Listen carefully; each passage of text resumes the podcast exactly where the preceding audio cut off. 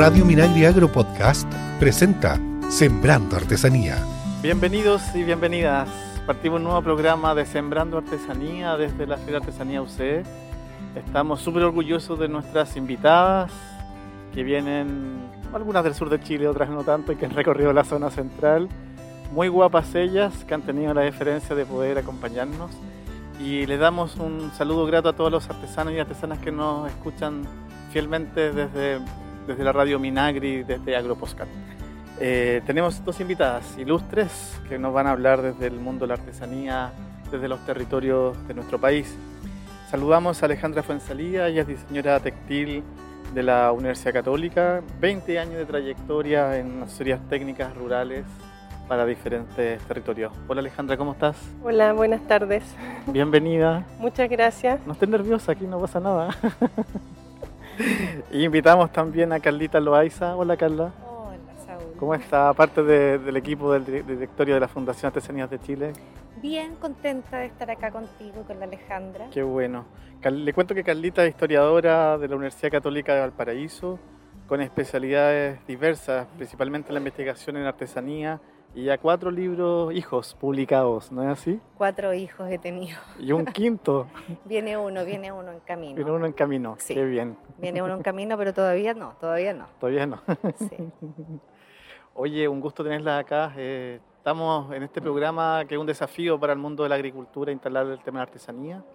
Hemos hablado de muchos temas, de las materias primas, de temas de contingencia. Estuvimos hace poco con Victorina Gallegos de Alfrería Quinchamalí. Hoy día queremos hablar desde el mundo de, de ustedes, de la investigación, de la asesoría técnica, de otra mirada también, pero con, con mucho contingencia también respecto a lo que está pasando en los territorios rurales. Primero les, les quería preguntar, eh, como estamos en la Feria de la Católica, ¿qué les ha parecido esta versión de la feria? ¿Han recorrido algo? ¿Qué les parece esta propuesta ferial? Carlita. Mira, la verdad es que me parece un lugar súper agradable, como lindo, ¿no? Para poder como, como no solamente instalarse con, cada uno con, su- con sus cosas, con sus piezas, con sus maravillas, sino también para interactuar entre los mismos artesanos y con la gente que viene. Claro, uno eh, históricamente siempre pensaba en el Parque Bustamante, tenía como esta idea, ¿no? Desde la historia que tiene esta feria, pero yo creo que también hay que acomodarse en los, en los nuevos contextos y creo que también estas nuevas alianzas que pueden como ir fomentando este, este tipo de encuentro y esta feria que yo creo que es una de las mejores a nivel nacional. Sí, que- imagínate que estamos ya, después de casi 20 programas de radio, ya en la feria. imagínate. Este programa tiene 20, r- 20 ediciones, muy poquito, y ya estamos instalados aquí con un estudio. Total. Lo prometimos hace como tres versiones y ya estamos aquí con, con Cristian, nos vinimos completos acá. Vamos a hacer unos tres o cuatro programas Súper. hablando un poco desde la profundidad con los mismos actores. Y ustedes estaban aquí como visitas también en la inauguración. Eh, Alejandra. Bueno, ¿qué- yo no solo estoy como visita. Ah, bueno, perdón. No, yo vengo acompañando un grupo de Vecina, tejedoras. vecina de Las Condes. Ah, no, no, no. Yo vengo acompañando un grupo de tejedoras que viene de la comuna de Marchihue.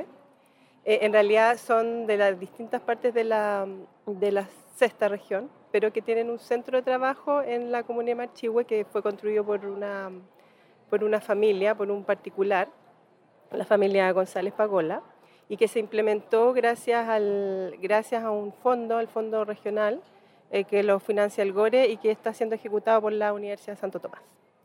Son más o menos seis años y eh, como la, base, lo- la- como muy en resumidas cuentas, se trata de este proyecto de rescatar el patrimonio vino de la, de la lana merino y la del patrimonio textil. O sea, juntar ambos rescates que vienen desarrollándose hace ya hartos tiempos por caminos separados, que aquí confluyen en desarrollar proyu- productos eh, con identidad regional en base también a una lana, a una materia prima que es regional. Entonces las chiquillas están aquí hoy día en la feria, estuvimos montándoles tanto a la mañana, así que no solo vine a la inauguración. Eh, y eso, pues, eso. Y bueno, a mí en general, o sea, como dice el nombre de la feria, esto del reencuentro es como lo más importante. pues. Lo más importante sobre todo porque una de las cosas que, una de, los, de las áreas como económicas que más fue afectada fue las de la, eh, de la pequeña producción, eh, gente que en general sale, gracias a que sale a ferias, puede vender más y todo eso estuvo súper estancado. Sí, estamos en un proceso de reactivación, ¿cierto? Yo sé que ha sido bastante reiterativo el, el nombre, pero estamos en ese proceso. Cuando se hicieron las últimas estadísticas culturales, ¿se acuerdan de todos los sectores del, del área cultural de, desde el Ministerio de la Cultura, la Arte y el Patrimonio? Se develó claramente que la artesanía era uno de los, ha los más vulnerados, vulnerables de alguna forma con esta pandemia, porque los espacios de circulación, ¿cierto?, de venta tradicional, son presenciales, Mm. ¿ya? Y siguen siendo presenciales. Nosotros veíamos algunas plataformas de, de venta que surgieron durante la pandemia y han caído sus ventas, ¿cierto? Lo veíamos con la Carla en Mm. algunos otros momentos, porque la gente eh, opta principalmente por la presencialidad, ¿cierto? Claramente por esta relación mm, más armoniosa también y vinculante también cara a cara con la artesanía tradicional. ¿Qué opinas de eso, Carlita? Yo creo que hay una, una base súper importante, el tema de, la, de las piezas textiles son piezas con memoria, son piezas con rostros, con personas, con territorios, con olores, textura y al final eso es el contacto que uno genera cuando uno compra artesanía, uno no solamente compra el objeto, uno compra el- todo el relato, toda la historia, eh, conversas con los artesanos, te fijas, hay como una un vínculo súper importante. Yo creo que esta- las ferias son los principales lugares de venta. Y uno también, como saliéndose un poco de la investigación o lo que uno hace, a mí me gusta tocar. O sea, si quiero comprarme algo, los aritos, ver, pucha, qué lindo, preguntar. eh, y eso se logra en estos espacios, así que yo creo que está, está buenísimo esto del reencuentro. Sí, y este espacio también está muy logrado, ¿cierto? Tal Es vez bonito, es, es bonito, agradable. agradable, ¿cierto? A pesar del calor sofocante de Santiago, aquí hay un poco más de área verde, a diferencia de otras comunas de Santiago, ¿cierto? Hay un, un espacio bien, bien puesto, ¿cierto? También hablar poco, que muchas veces invitan a ciertas ferias, exposiciones, que un espacio que está Pelado, pensa- en- también. Hay veces pensado que por los artesanos, ¿cierto? No, po. como una buena Mm. curatoría, una buena exhibición de piezas, un buen stand, ¿cierto? Un servicio a veces de catering o de alimentación para los artesanos. Ahí también pasó el aviso, también hemos puesto algunos recursos para Muy que bien. esto también suceda también. Oye, eso es bien importante, el tema de la acogida a los artesanos que vienen, porque muchos artesanos eh, vienen por primera vez a Santiago o han venido otras veces y se movilizan siempre con compañía, entonces no saben mucho moverse solos y eso que, eso que les pongan un bus, que los, de los traiga, que los lleve, eh, que les, les hagan servicio de almuerzo, todas esas cosas Sí, como que les facilitan. alojan, creo que la mayoría juntos también. Qué bueno. Y también hay un sentido de comunidad también, que ellos Es que es siempre súper buscan. importante eso, por el tema del sentir, vienen de regiones distintas, vienen de lugares rurales, donde son otras dinámicas, y esta ciudad es, es violenta. po. Sí, Santiago es complejo. Recordemos que esta feria Mm. tuvo dos versiones. Antes de las ver- versiones virtuales o no presenciales hubo versiones bien complejas en donde a media tarde tenían que subirse a su bus y partir al hotel nomás. Cuando Ah, estaban en, en Parque Bustamante. Parque. Bustamante. que tiene que ver con las dinámicas también sociales de nuestro país, pero que afectaron al sector artesanal. En esta feria que lo decía la Victorina en la Mm. entrevista anterior, de que si ella se organizaba, porque también se organizan los artesanos, se planificaba, se ordenaba, los recursos que obtenía de, de esta feria le servían para casi 10 meses.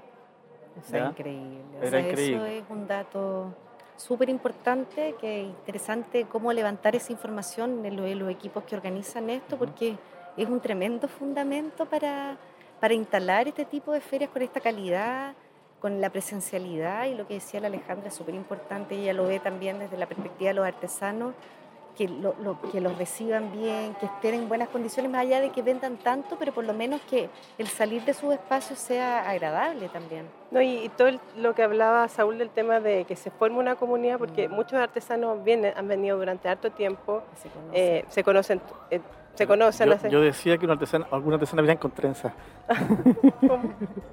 Con trenzas, porque estaban, más chiquititas, tenían trenzas. ¿Viste? Sí, la, la, la- no sé, por la Delfina, por ejemplo, Abuel Abuel tenía sus trenzas, pero había muchas artesanas que uno ve fotos antiguas de hace 30, 40 años y son recurrentes, ellas, su familia, sus madres también venían a esta feria Sí. y, una fe- y más que feria siempre es muestra también, que es el sentido más que del- de, la venta, la compra y venta, es desde el encuentro. Sí, pero, pero ahí también se da un espacio, yo digo que, o sea, también es importante que se da un espacio en que ellos conversan y, y comparten como las mismas inquietudes y los mismos como problemas que en, en en la mayoría de los casos son como, comunes en distintas partes del territorio. y eso les como que los aporta como gremio, a poder pedir cosas, a, a organizarse mejor.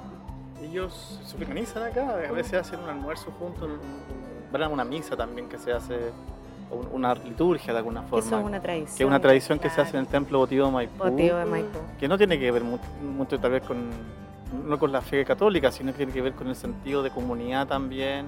Es que y- la religiosidad y más la que la fe religiosidad también, sí, católica. po, pues, y, es, y es claro, transversal también. En el claro. mundo aymara ta- muchas veces O también sea, lo acompaña para allá también. Son ceremonias al Son final, ceremonias, claro un que. rito que ellos hacen Exacto. de, de ofrenda también, de, de caridad, de deseo, de pedir, ¿cierto? De chayar. De no sé. chayar, Eh, es muy interesante. Una historia, una experiencia de vida. Cuéntanos.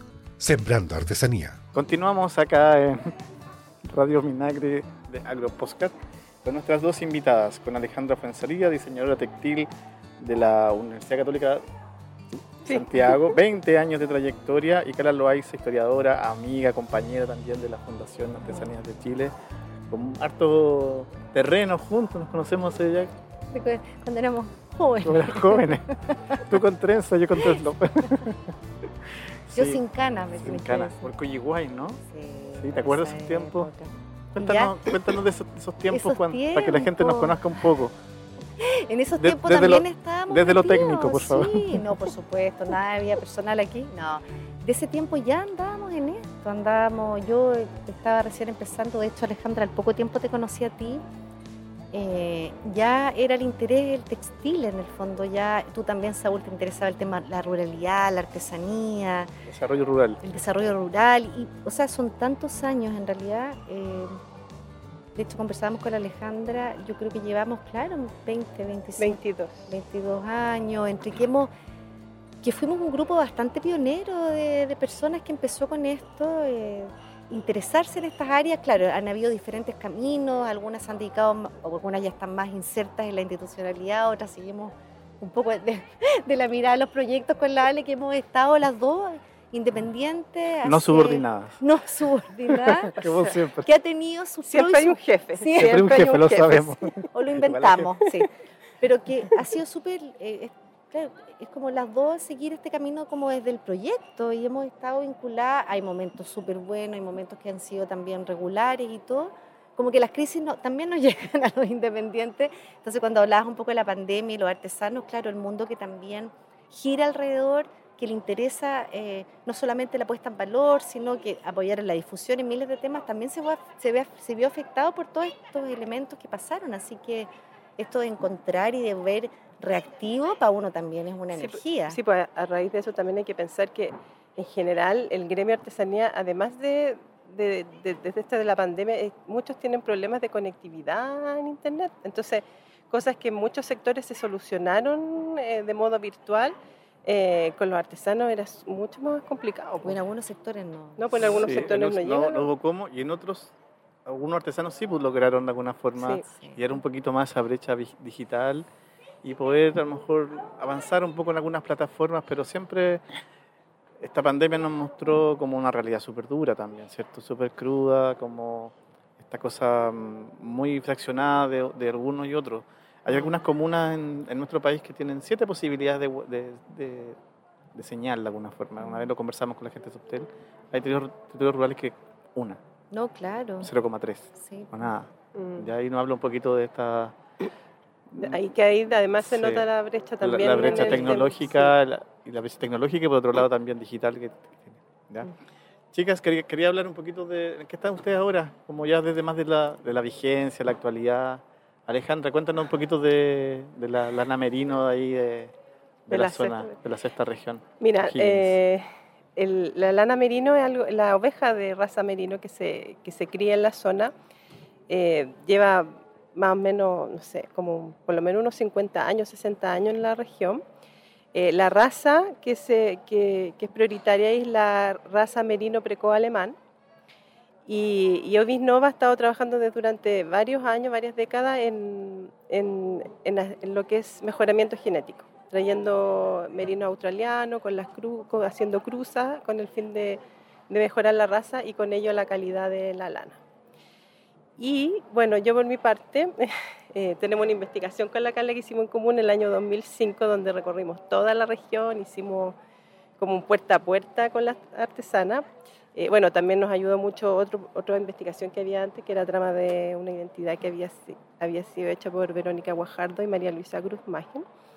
Y ahí rescatamos un montón de tejedoras que ahora forman parte del proyecto. Eh, bueno, muchas de las tejedoras que entrevistamos en ese momento ya no están. Y bueno, lo penoso es que la mayoría no tenía descendencia y bueno, y muchas de esas ya no están y, no dejaron descendencia y no, no, no, hay nadie que haga lo que ellas hacían.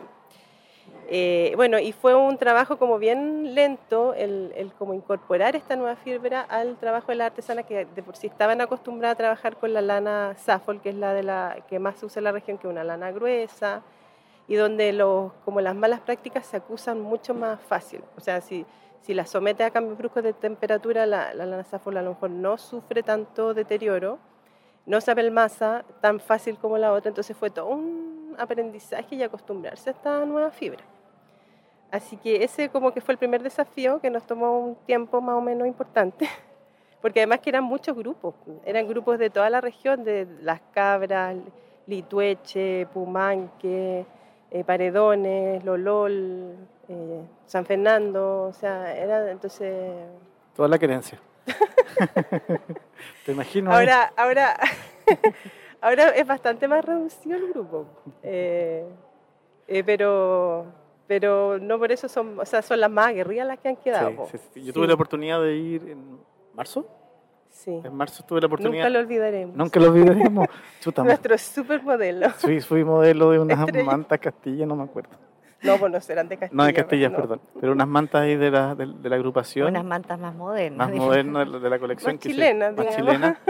Y hubo una pequeña pasarela que tuve que hacer con, alguna, con algunas artesanas también. Sí, tenemos siempre agradecidos. Y otros extras que estuvieron ahí también. Vamos ahí los subtítulos del... Pero tú, muy interesante también porque fue una oportunidad para um, exhibir una colección ¿cierto? Que fue desde las mismas artesanas, ¿cierto? Había o sea, digamos que eran diversas colecciones, pues era una colección por artesana más o menos. Sí, mira, lo más entretenido de ese trabajo ha sido que las artesanas han propuesto su, han hecho sus propuestas y como que juntas las hemos ido mejorando. Entonces tenemos, es súper diverso la, la, cantidad de técnicas que se han desarrollado, súper diversa la cantidad de productos. Hemos tratado de que no se diversifique tanto. eh, como para que haya como cierto orden, por ejemplo, para que sea más fácil ponerle precio, el tema de los formatos. Eh, pero eh, ha sido un trabajo bien en conjunto, bien en conjunto y, eso. Y las artesanas después se ven reflejadas, pues ven, pucha, yo hacía esto, ahora hago esto. Hay harto cruce también entre ellas. sí. Oye, Carlita, ¿y tú cómo, cómo estás este año, 2023 en realidad? ¿Cómo, este, este, quinta guagua? Cuéntanos, si no querés adelantar algo. Han sido unos partos increíbles. Mira, yo estoy en un proceso, yo saqué el último libro en el 2000, este año. Em, y claro, reconozco que la difusión de ese libro no ha estado tan activa como otros, otros libros en años anteriores y también tiene que ver con los cansancios de los procesos también. Ahora, ¿en qué estoy? Voy a empezar un último libro que se va a llamar El Chale, la mujer del sur de Chile. Es un proyecto bien bonito, bien femenino, porque es una prenda femenina. Eh, estoy empezando a escribir llevo dos hojas, así que esto tiene tiempo. Ya levantamos todo el terreno, terminamos tiene tiempo y playa. Sí, pero estoy contenta porque ya... La, Carla me conta. es también parte de la inspiración que tienen las artesanas, yo creo también. Sí, obvio. Que oh, lleva, un párrafo y dijo, no, esto no va, a, no va a trascender más. Corrió a la playa y se tiró. Oye, pero si tenemos y que volvió buscar... y hay dos páginas. Dos páginas yo siento que uno, sabes que el escribir es igual, es un tema... Mm, Oye, yo creo que es un trabajo un tema personal, importante, hay, hay, varios elementos, tiene que ver con un tema de orden también y también el poder reflejar lo que realmente uno levanta en terreno y no entrar a interpretar, ¿me entiendes? Como decir, cómo tú ser la pluma de muchos relatos, hacerlo bien, sin dejar la cientificidad, digamos, de la fuente, como tú bien nombrabas, a, las investigaciones que estaban previas al trabajo que estabas realizando, pero sí, es todo un proceso. Así que estamos en eso y espero que pronto salga a la luz este nuevo libro. Escuchamos a nuestros invitados. Estamos en Sembrando Artesanía. Continuamos en Sembrando Artesanía desde Radio Minagri con estas dos invitadas, con Carla Loaiza y Alejandra Buensalida. Nos acompañan en esta tercera patita de, de esta, de este capítulo que estamos haciendo sin Sonia Rivas, que es nuestra periodista. ¿Le mandan un saludo a Sonia? ¿Quieres conocerla? Saludazo. Un saludo a Saludo, Sonia. Obvio. Obvio, yo la escuchaba porque he escuchado Ah, sí. el programa, así que la- no, no- no la conozco Muy de agradable cara, ella. pero Esto. su voz es Sí. súper agradable. Ella sí es vecina de Las Condes. Ah, Ah, mira, y no está acá. Sí, no está acá. Ya, bueno, Bueno. no importa. Pero nos acompaña y nos va a escuchar atentamente. Le vamos a mandar ¿cierto? saludos. Saludos. Ella es una de las que partió con esta idea también de hacer un programa para conversar de artesanía de manera transversal. En un principio solamente entrevistamos como artesanos usuarios, ¿verdad? pero ahora abrimos Ah, a ustedes, por ejemplo, algunos otros. no somos usuarios. No, son especialistas, especialistas, ¿cierto? En, en- en- en temas de artesanía y también desde como muy desde los territorios y desde también la, la persistencia también que ustedes han tenido en esto, igual que los artesanos, yo también. demasiado. ¿cierto? Aquí tenemos el trío de la persistencia. Sí, porque la única forma de poder, eh, yo creo que tener un trabajo en el tiempo es la perseverancia. ¿no? Sí, sí. Ahí la Patti Gunther me decía muchas veces también eso, que, que la artesanía era la persistencia en el hacer, de alguna forma, que, que era esta constancia, este continuo de, de- de trabajo.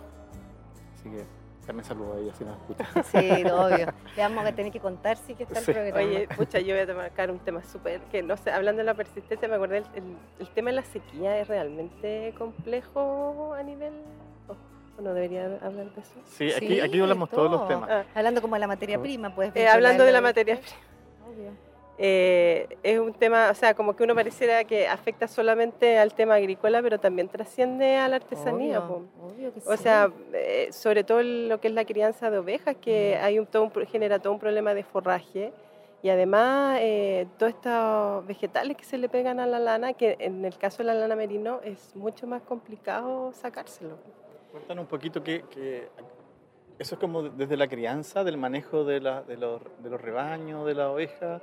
Hay un problema de cierre, los, per- los perros silvestrados. que- Ah, bueno, ese es otro problema, que por ejemplo en, en la zona central hay mucha gente que tiene segundas viviendas. Gente de Santiago que tiene su casa de, de campo. Y, y yo, y yo, yo veo que hay una ignorancia súper fuerte de la gente de ciudad en, en relación a, la, a, la, como a las costumbres y a la... No solo las costumbres, sino que al, al manejo como de sobrevivencia que hay en el campo. Entonces, eh, lo digo porque a mí también, en mi momento en que nunca, que, que era, siempre me crié en ciudad, hay todo un desconocimiento de, por ejemplo, que, que, que uno está acostumbrado a tener una mascota, un perro, pero allá los perros generan muchos problemas a, los- a, la- a los criaderos de ovejas. Sí, no, o sea, es un tema tremendo, pues, y también en los espacios, como pensando en los humedales, en el sur el de espacio Chile, humedales. La gente lo todo- suelta y... Sí, los gatos, por ejemplo, todo lo que es la- el proceso de nidificación de, de aves, por ejemplo, en algunos sectores, ha sido bien Exacto. complicado. O cuando llegan con su moto 4x4 o- auto, es. camioneta, etcétera, por la orilla de playa, porque es como. No, y yo voy a decir algo súper Mira, Dilo, no sé si a alguien le va a caer mal, pero de repente hay un desconocimiento tan grande que, eh, bueno, nosotros arrendábamos cabaña eh, en la época que yo vivía en el campo y la gente como que, la gente santiaguina como que veía los árboles frutales y como que, como que creían que eran frutos así de la naturaleza. Decía, ah, qué rico que aquí tienen fruta y sacaba, así como que no, no veían que había un esfuerzo humano por mantenerlos vivos y... y entonces yo siento que hay mucha ignorancia del tema campesino, rural, eh, a nivel como eh, nacional. pues, o sea, y como el- de la sabiduría que hay ahí. También, bueno, ahí Saúl, yo creo que como todo- de la sabiduría y como Mm. de saber ético muchas veces que tienen las comunidades, ¿cierto? Respecto a, mu- a muchos temas. Tuvimos hace poco un seminario que tú nos acompañaste, Sí, pues estaba pensando en lo Carlita, mismo. también acompañó Mm. parte de, de- de tu, de tu equipo. de tu equipo. Ahí Mm. conocí También. tu proyecto. La. Marcela Ceruti también Marcela acompañó. Gómez. Mm. Marcela Gómez, perdón, Ceruti. Sí. Y ahí también hablamos harto de las materias primas. Hoy día el director nacional volvió a, a nombrarlo como un tema importante de esta administración, que es multisistémico, multientrada, multifactorial, multitodo. Por eso es bien complejo de abordarlo. Y vamos a ir para poco. Yo creo que vamos a tener que plantear un, un trabajo piloto en O'Higgins. ¿ya? Eh, lo conversamos también con la Marcela Gómez respecto a lo que, la problemática que está pasando todos los proyectos, en particular este, porque de alguna forma se, se está avanzando por un lado y por otro lado se está viendo que hay como factores que van horadando de alguna forma, ¿cierto? Como que desmotivan, ¿cierto? Que, que, nos, que, no, que nos fortalecen muchas veces. Oye, yo en eso quiero como destacar también eh, como este gran valor que tienen las producciones artesanales, que son, son producciones absolutamente sustentables, respetuosas del medio ambiente, eh, con materiales nobles, que mucha gente, o sea, que muchas veces no, no, no, no, tienen ese valor o la gente no ve ese valor, y uno lo ve en el tema del descuento, o sea, eh, que la gente va a una tienda donde encuentras un producto hecho con material sintético absolutamente contaminante, de procesos contaminantes, de, eh, y, que lo pagan lo que piden. Y tú ves un producto que en realidad, además de todo, de, toda la cultura que carga y, y, que va más allá del producto, sino que de todo un entorno, además es respetuoso del medio ambiente y de la vida. Tenemos un pequeño temporal. sí. Sí, pero se escucha bien. Sí, eh, eh, justo hablaste de tus partes. ¿Ah? El temporal de y de la, vida, y como que se, abrió la tierra. Oye, no, yo iba a agregar a eso, igual súper interesante lo que dice la Ale. A mí me ha pasado, por ejemplo, cuando hago charlas de los libros que he hecho y la gente conoce las cadenas operativas y todo lo que implica, valora más la... Y dice, puche, yo que regateaba los canastos. Sí, po. Entonces ahora no, ahora voy a pagar lo justo porque ahora entendió que la persona a veces se mete a patapelar, con quillal, tiene que sacarla. Conoce toda la cadena operativa, entonces hoy día sabe que el canasto vale 25, 30 lucas y no las 5 lucas. Incluso aprendido que cuando los artesanos de repente como se han acostumbrado al maltrato, porque igual ahí hay un tema ahí de, de maltrato con respecto a los precios, porque la gente me tan caro, me lo rebaja y todo, no, esto está muy barato. Entonces, igual uno tiene, puede educar a partir de la investigación, como quería hacer ese vínculo. Yo creo que la gente igual, se, cuando esa ignorancia se puede terminar de alguna manera cuando tú te empiezas a, a conocer las áreas. ahí tenemos un tema con, con el mundo de la, de la, formación, de la educación, ¿cierto? Súper transversal, que está que los conversamos la otra vez con la Mercedes Montalva del Ministerio de Cultura y, profundizamos también en este programa respecto a ese tema. Y también en, hace muy poquito también con la Victorina nos hablaba de los 18 pasos para poder llegar a ser una, cualquier objeto de Quinchamalí. 18, ah, pasos. pasos. Tú lo has 18 pasos. Mm. Y aquí Cristian también aprendió, ¿cierto? Que un chanchito ya no va a regatear por los chanchitos que va a comprar de tres patas. Imagínate. Porque también, me acuerdo también la Ana María Contreras el otro día en, en, trabajaba en CRIN y fue a Marrakech, a una feria Marrakech, imagínate muy viajada nuestra artesana. No, por supuesto. Ahí nos ponen el sonido ambiente, muy viajada la artesana. y, en ese, y, nos contaba que los otros artesanos que iban todos sabían eh, eh, poner precio en base al regateo.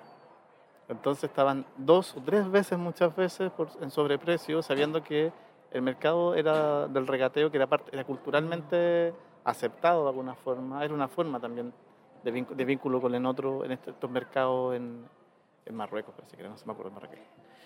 Oye, pero yo tengo una duda. Pero, pero, ella, pero ella vendía, no sabía qué hacer porque todo el mundo le regateaba y no le compraba. Oye, pero tengo una duda. ¿Hay ese, esa cultura del regateo se da solo con los artesanos o se da a todo nivel, en tiendas? Porque acá... Solamente, solamente en los mercados de artesanía. Claro eso, eso es lo yo que encuentro que es, muy, muy, es duro, es duro. Que, ¿Por qué no lo hacen en las tiendas, por ejemplo? Solo se da en el mercado de, artesanía.